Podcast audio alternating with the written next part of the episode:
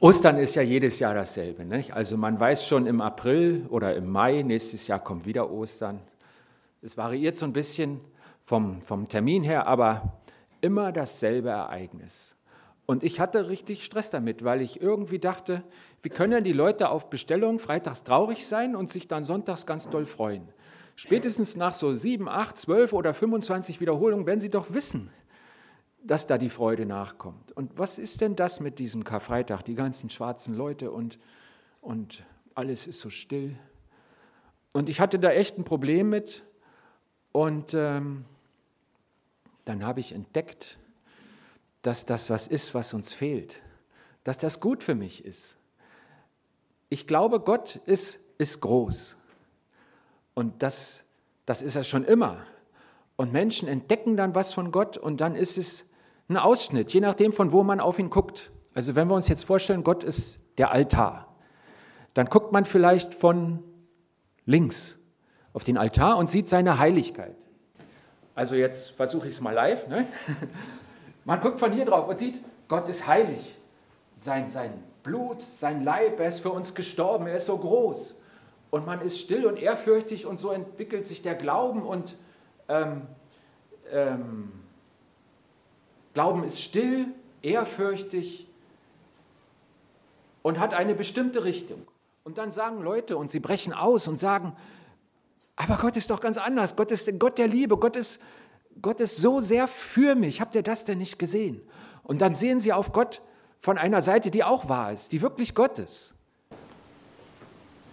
Und sie sehen das Leben, das Licht, die Farben und sie sehen, was er mir alles schenkt und wie gut er zu mir ist. Und das ist auch Gott, so wie alles auf diesem Tisch steht, was ich beschreibe, je nachdem, von wo ich gucke. Und ich glaube, wir im Moment als Christenheit in der Gegend überblicken kann, wir blicken sehr von der Seite der Liebe. Das ist unsere Perspektive und die ist wahr. So ist Gott wirklich. Und ich freue mich, das verkünden zu können, weil ich Kind meiner Zeit bin. Aber uns fehlt etwas.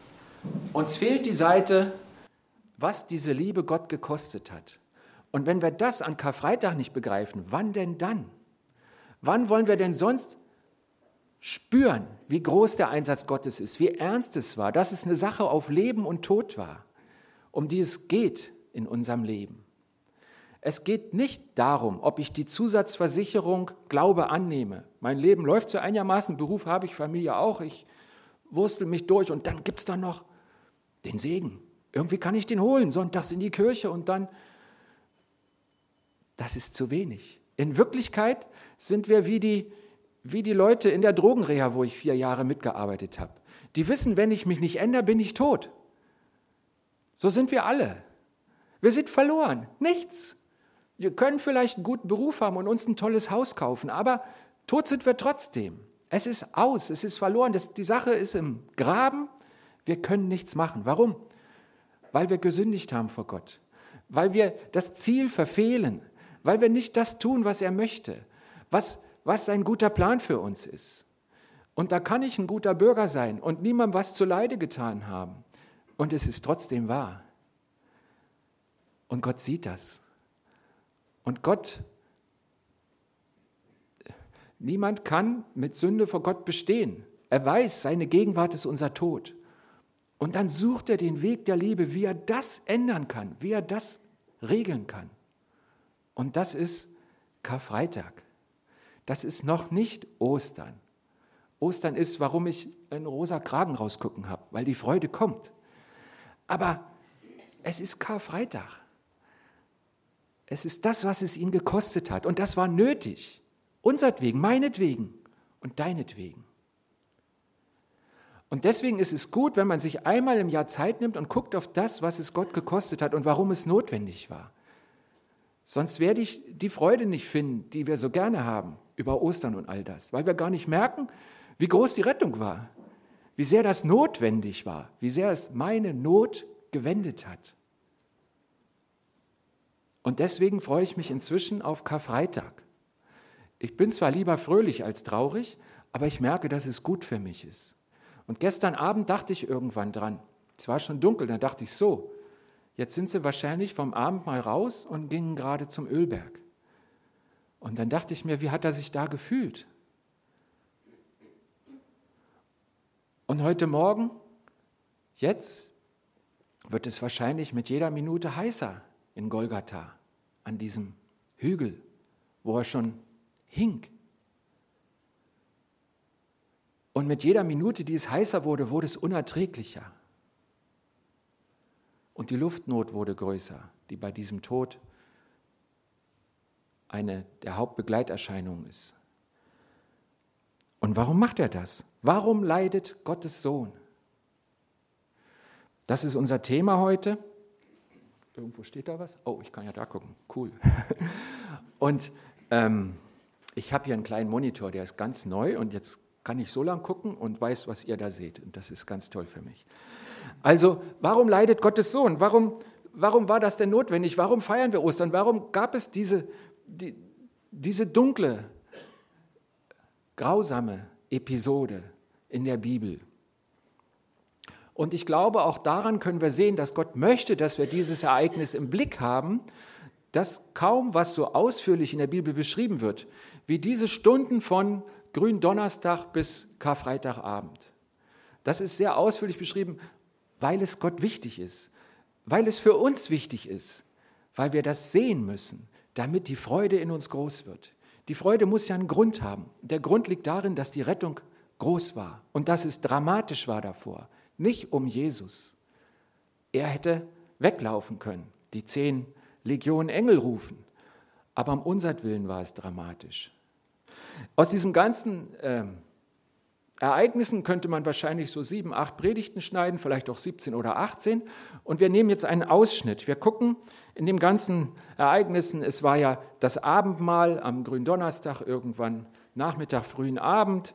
Dann sind sie rausgegangen auf den Ölberg, dort haben sie gebeten. Nicht alle, die Jünger haben geschlafen, weil sie so müde waren.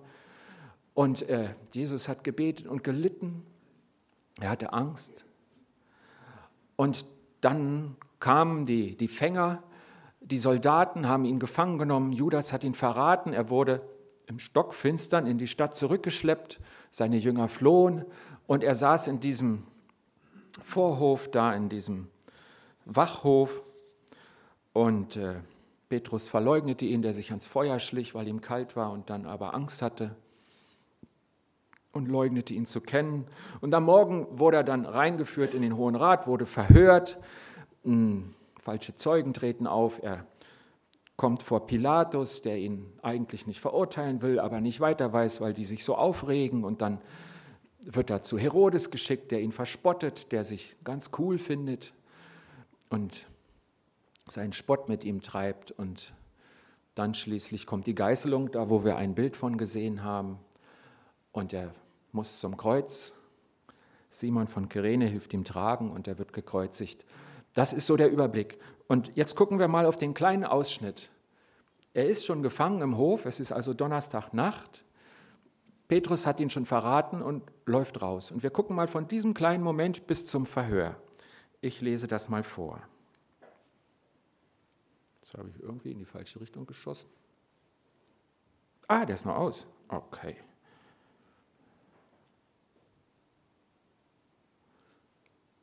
Es klappt. Also wir hören jetzt die Ereignisse nach Lukas Kapitel 22. Ich lese die Verse 63 bis 71. Die Männer, die Jesus bewachten, verspotteten ihn. Sie schlugen ihn, verhüllten ihm das Gesicht und fragten ihn, Weissage uns, wer hat dich geschlagen? Und noch mit vielen anderen Lästerungen verhöhnten sie ihn. Als es Tag wurde, versammelten sich die Ältesten des Volkes, die Hohepriester und Schriftgelehrten. Sie führten Jesus in ihren Hohen Rat und sagten, wenn du der Christus bist, dann sage es uns. Er erwiderte ihnen, wenn ich es euch sage, so glaubt er mir ja doch nicht. Und wenn ich euch etwas frage, so antwortet ihr nicht. Von nun an wird der Menschensohn an der rechten Seite der Macht Gottes sitzen.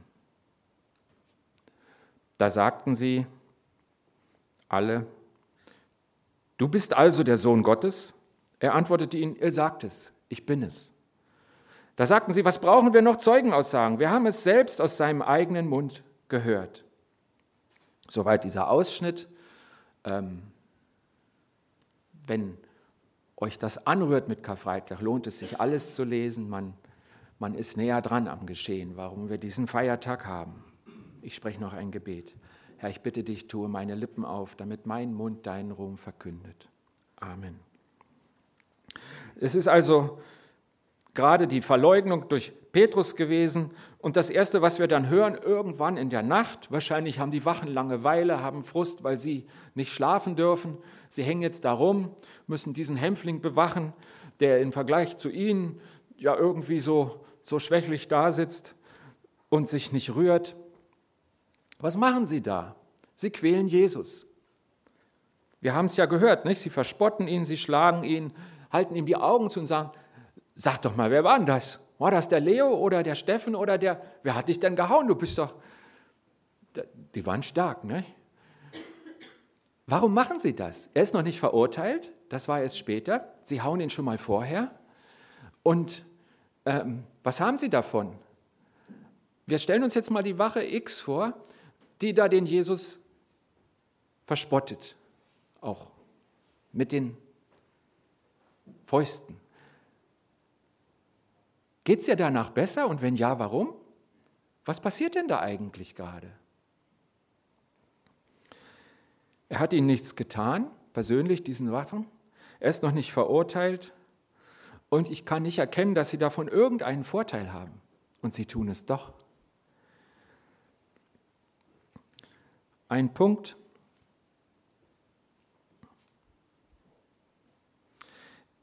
den ich da sehe, ist auch etwas, was wir nicht gerne wahrhaben wollen. Nämlich, dass der Mensch im Kern böse ist. Dass es einfach offensichtlich Spaß macht, den anderen zu drücken, klein zu machen, bis dahin zu quälen. Meine Frage, meint ihr, die Wachen lieben Jesus? Und mal andersrum, Meint ihr, Jesus liebt diese Wachen? Merkt ihr, wie groß Jesus ist? Ich stelle mir mal vor, ich sitze da im Hof. Ich hätte ja vielleicht die verlorenen Witwen in der Stadt und so, da würde ich Liebe empfinden. Aber diese Männer lieben?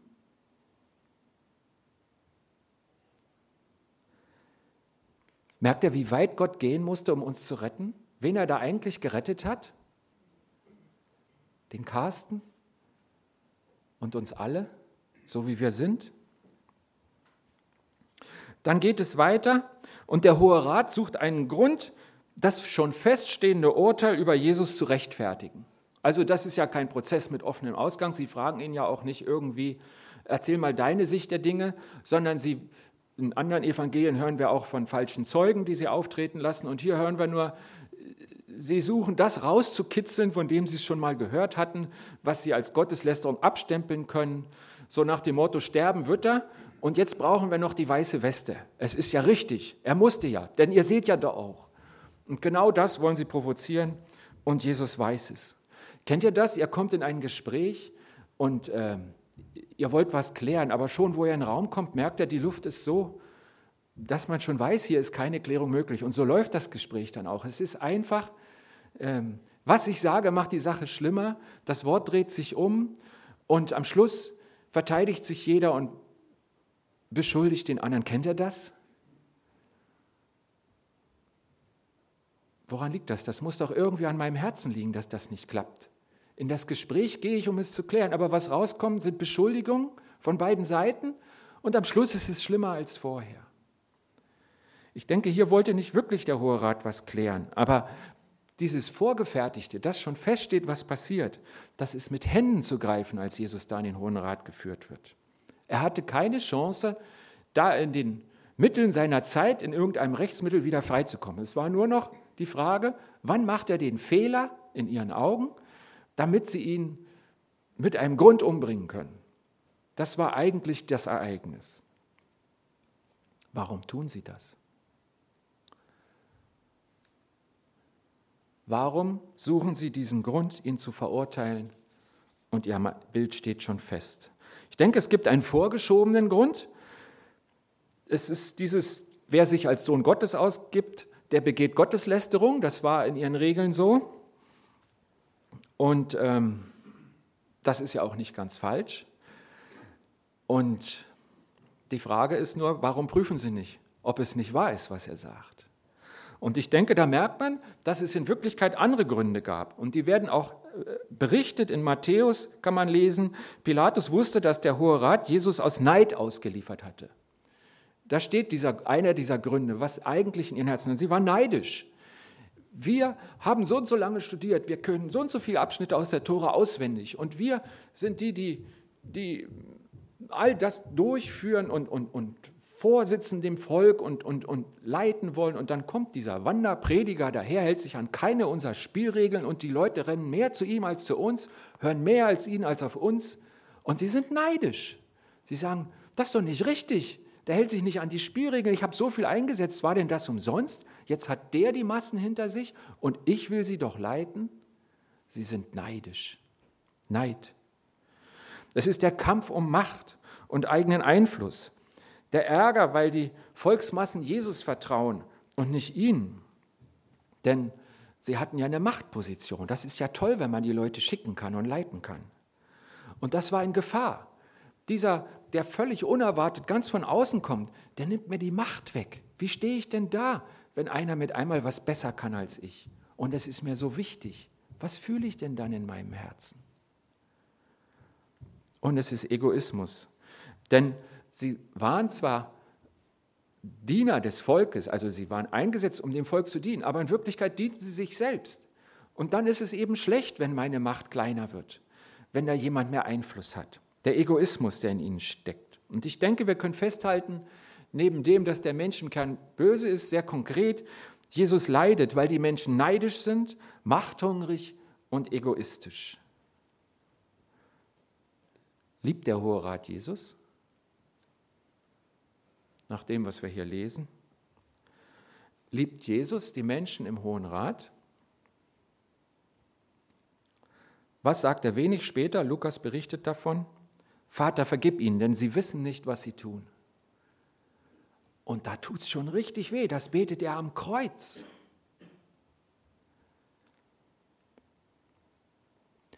Jetzt die Frage auf 2016. Was hat der Text mit mir zu tun? Ich war ja nur keiner im Hohen Rat. Und ich war auch keiner der Soldaten. Was hat der Text mit mir zu tun? Ich glaube, was wir feststellen können, dass Gott auch heute noch leidet. Wenn die IS in Paris oder Brüssel bombt, dann leidet Gott mit über das, wozu der Mensch fähig ist. Wenn der IS in seinem eigenen Staatsgebiet Menschen enthauptet, dann leidet Gott mit. Bei aller Brutalität, die da zu sehen ist, bei den Flüchtlingen. Ich habe die Zahl gelesen, im Mittelmeer sind letztes Jahr 2015 etwa 2900 Menschen ertrunken. Da leidet Gott mit. Nicht nur mit denen, die ertrinken, ist ja ein Erstickungstod, wie auch das Kreuzigen. Auch mit denen, die übrig bleiben, denen der sechsjährige Sohn ins Wasser fällt und der einfach weg ist. Und sie müssen mit diesem Verlust, sie werden gerettet, aber dieses Bild geht so schwer aus dem Kopf und die Trauer aus dem Herzen. Bei den Flüchtlingen hat sich Gott ja festgelegt, er hat gesagt, ich bin fremd gewesen und ihr, und dieser Vers steht ja zweimal in der Bibel, einmal in dem, was wir tun und das andere Mal in dem, was wir nicht tun. Ein Schuljunge berichtet, bekümmert, er ist noch in der Grundschule. Die wissen jetzt, wie man mich in Wut bringt und die machen das. Jemand zeigt Schwäche. Es gibt so ein Sprichwort im Deutschen, Kinder sind grausam. Und das reizen sie. Das finden sie richtig toll. In der Jungschar, das habe ich gesehen, nicht hier. Ein schwieriger, verhaltensauffälliger Junge in der Jungschar wird von seinen gleichaltrigen Kameraden heimlich gepiesackt. Und sie wissen schon, er wird ausrasten. Und wenn er dann ausrastet, dann klatschen sie sich ab, ups, schmeißen nicht ihre Brille weg. Und sie jubeln wie jemand, der ein Tor schießt im Fußballstadion. Und der andere, der fliegt raus oder der stellt sich bloß. Das ist in Deutschland. Das ist hier bei uns. Warum machen sie das? Gott leidet auch heute. Und er leidet auch an mir. Meine Lieblosigkeit. Jesus weinte über Jerusalem. Er hat nicht geweint, weil die so böse zu ihm sind, sondern er hat den Kummer gesehen, weil die Menschen sich nicht rufen lassen. Er hat gewusst, was das für sie bedeutet.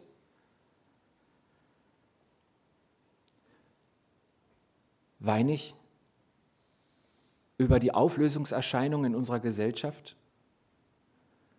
Ich habe mir sagen lassen, bei Facebook kann man 40 oder wer bietet mehr verschiedene Geschlechter ankreuzen. Ich, ich bin nicht auf Facebook, ich konnte nicht nachgucken. Ich prüfe das gerne, bevor ich es erzähle. Aber selbst wenn es nur zehn sind.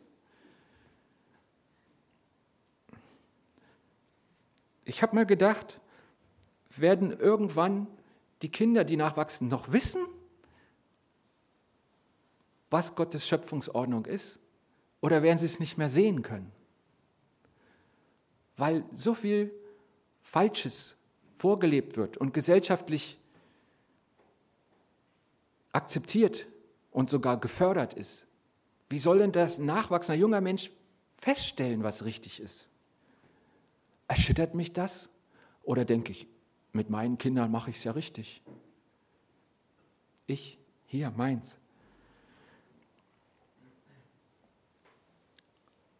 Weine ich bei Not, auch Krankheitsnot? Weine ich, wenn meine Nächsten nicht mit Jesus leben Vielleicht in meiner Familie oder habe ich mich damit abgefunden? Hat sich Gott damit abgefunden? Wie ist denn das mit meiner Liebe? Wir wissen ja, wie sehr Gott das sucht und wie sehr er es fördert und wie sehr er die Liebe ist. Aber warum denn? Damit sie auch in uns ist. Wie weit ist es denn mit meiner Liebe her? Wo liebe ich denn praktisch? Wo setze ich denn das um? Wo darf mich meine Liebe was kosten? Es hat ihn wahnsinnig viel gekostet, seine Liebe. Was darf mich denn die Liebe Gottes kosten, die er ausgegossen hat in mein Herz, durch die ich erlöst bin? Und dann? Leide mit als ein guter Streiter Christi, schreibt Paulus mal in Timotheus. Mache ich das? Diese Ich-Bezogenheit, dass sich alles um mich kreist, das ist, glaube ich, normal. Der natürliche Mensch dreht sich um sich das ist nicht immer nur meine Person. Das kann auch meine Familie sein. Oder mein Beruf. Oder meine Gesundheit, um die ich kreise. Oder mein Hobby. Aber ich glaube, wenn ich mich um mich kreise oder um diesen kleinen Kreis, den ich aussuche, der was mit dem Ego zu tun hat, Egozentrik, Zentrum, Zentrum ist die Mitte, ich stehe im Zentrum, ich, meine Familie, mein Beruf, meine Gesundheit, mein das ist Zielverfehlung. Das ist Sünde. Da muss ich noch zu keinem Böse gewesen haben neben mir. Es reicht schon, dass ich ihn nicht liebe und nicht angucke, sondern nur auf mich sehe. Deswegen musste Jesus sterben, weil man so nicht zu Gott kommt. Da passen wir nicht zusammen. Das ist so anders als Gott, dass es nicht passt.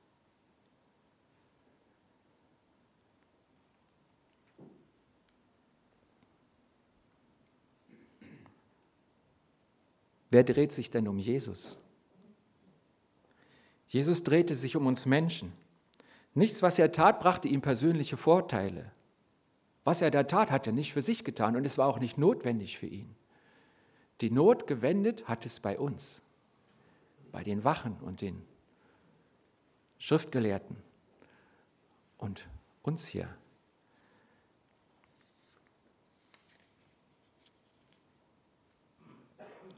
Wie reagiert denn Gott darauf, dass er uns sieht? Was erwartest du denn jetzt von Gott?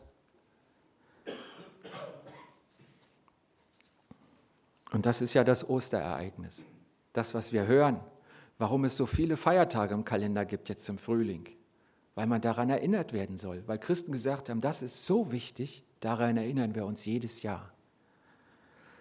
Das Erste, was wir hören, ist, dass er es sieht. Gott sieht es. Es wurde früher mal mit, vielleicht mit euch, als ihr jung wart, wenn ihr meine Haarfarbe habt, wurde vielleicht gesungen, pass auf, kleines Auge, was du siehst. Denn der Vater im Himmel hat Acht auf dich. Ähm, war ein Standardjungscherlied in einer Gemeinde, wo ich früher war. Und dann habe ich gesagt, das, das Lied ist schlecht. Was zeichnen wir denn da für ein Gottesbild? Ist es der der Polizist, vor dem man Angst haben muss. Auf Weiher, jetzt guckt er wieder.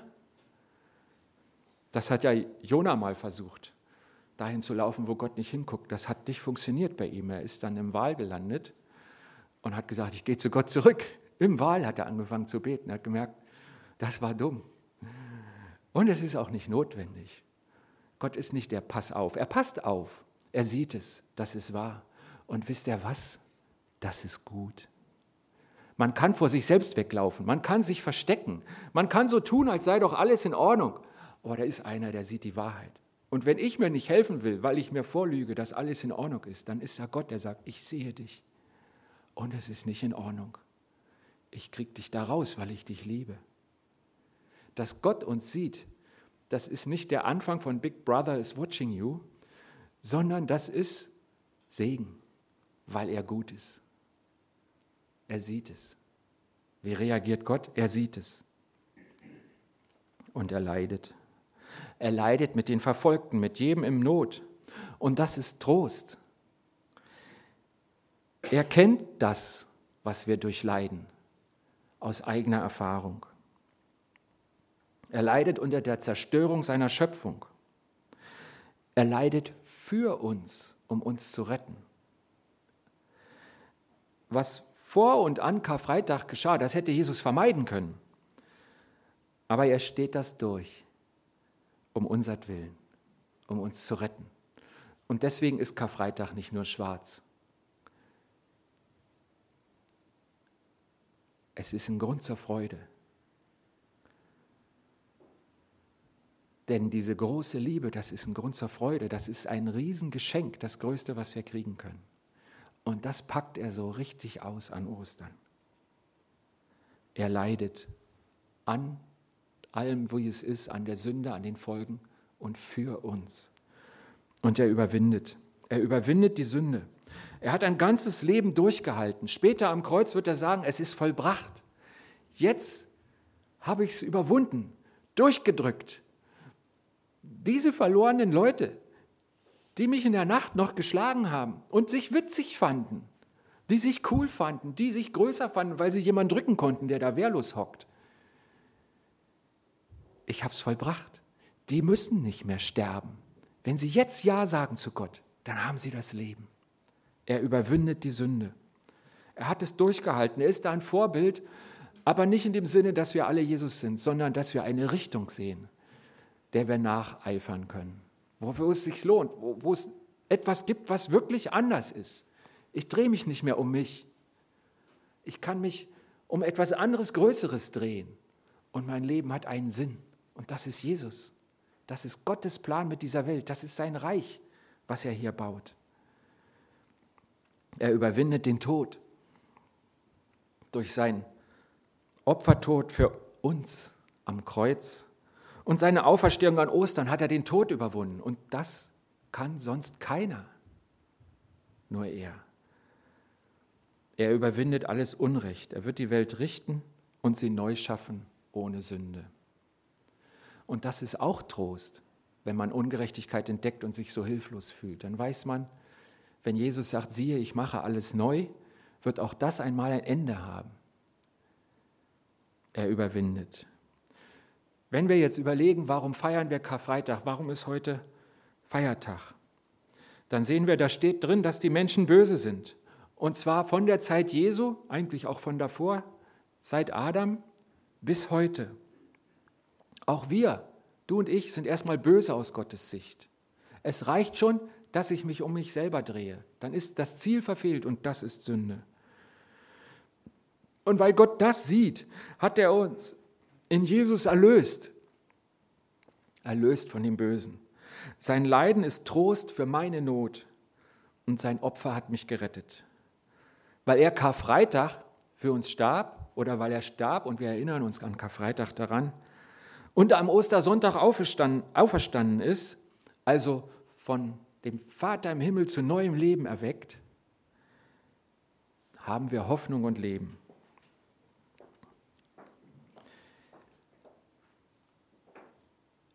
Jesus sucht jetzt Menschen, die ihre Schuld zugeben, die seine Erlösung annehmen und in ihrem Leben die Jesusart wachsen lassen. Ich erwähne es öfter, dieses Armband. Was würde Jesus tun?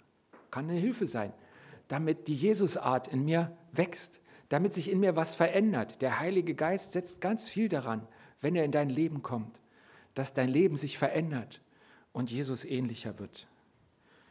Menschen, die wiedergeboren sind und sich nicht mehr um sich selber, sondern um ihn drehen, das sind seine Kinder.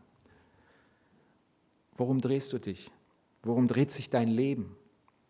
Wenn du jetzt siehst, dass sich dein Leben nicht um Gott dreht, dann tue Buße. Sage Gott, dass es dir leid tut. Und sage ihm, dass du das mit seiner Hilfe ändern willst. Das hört er gerne.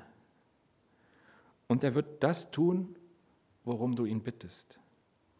Und dann wird wirklich Ostern bei mir und bei dir. Ich bete.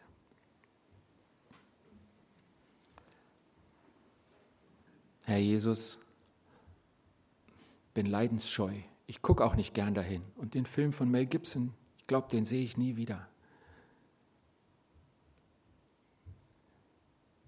Aber du hast uns diese Ereignisse vor Augen gemalt in klaren und ausführlichen Berichten, weil du weißt, wenn ihr da nicht hinguckt, dann lügt ihr euch was vor. Ihr wisst gar nicht, wie ernst es um euch war. Und ihr kennt den Preis nicht, den ich bezahlt habe. Und jetzt danke ich dir für diesen Preis, für deine riesengroße Liebe, dass du all das getan hast, weil du wusstest, anders kriege ich die Versöhnung nicht hin zwischen den Menschen im Brühl und dem Vater im Himmel. Nur so. Ich danke dir dafür, dass es Karfreitag gibt, dass du es vollbracht hast, deine Liebe ans Ziel gekommen ist und dass wir jetzt ein Ziel haben können, wenn wir uns um dich drehen, wenn du der Mittelpunkt unseres Lebens bist, und zwar wirklich. Dazu hilf uns doch. Du siehst, wie leicht ich Ja sage und wieder wegkomme. Hilf mir täglich, dass du Mittelpunkt meines Lebens bist. Hilf uns allen. Segne uns. Schenke uns diese echte Osterfreude, weil du alles für uns getan hast. Segne uns an diesem Ostern. Amen.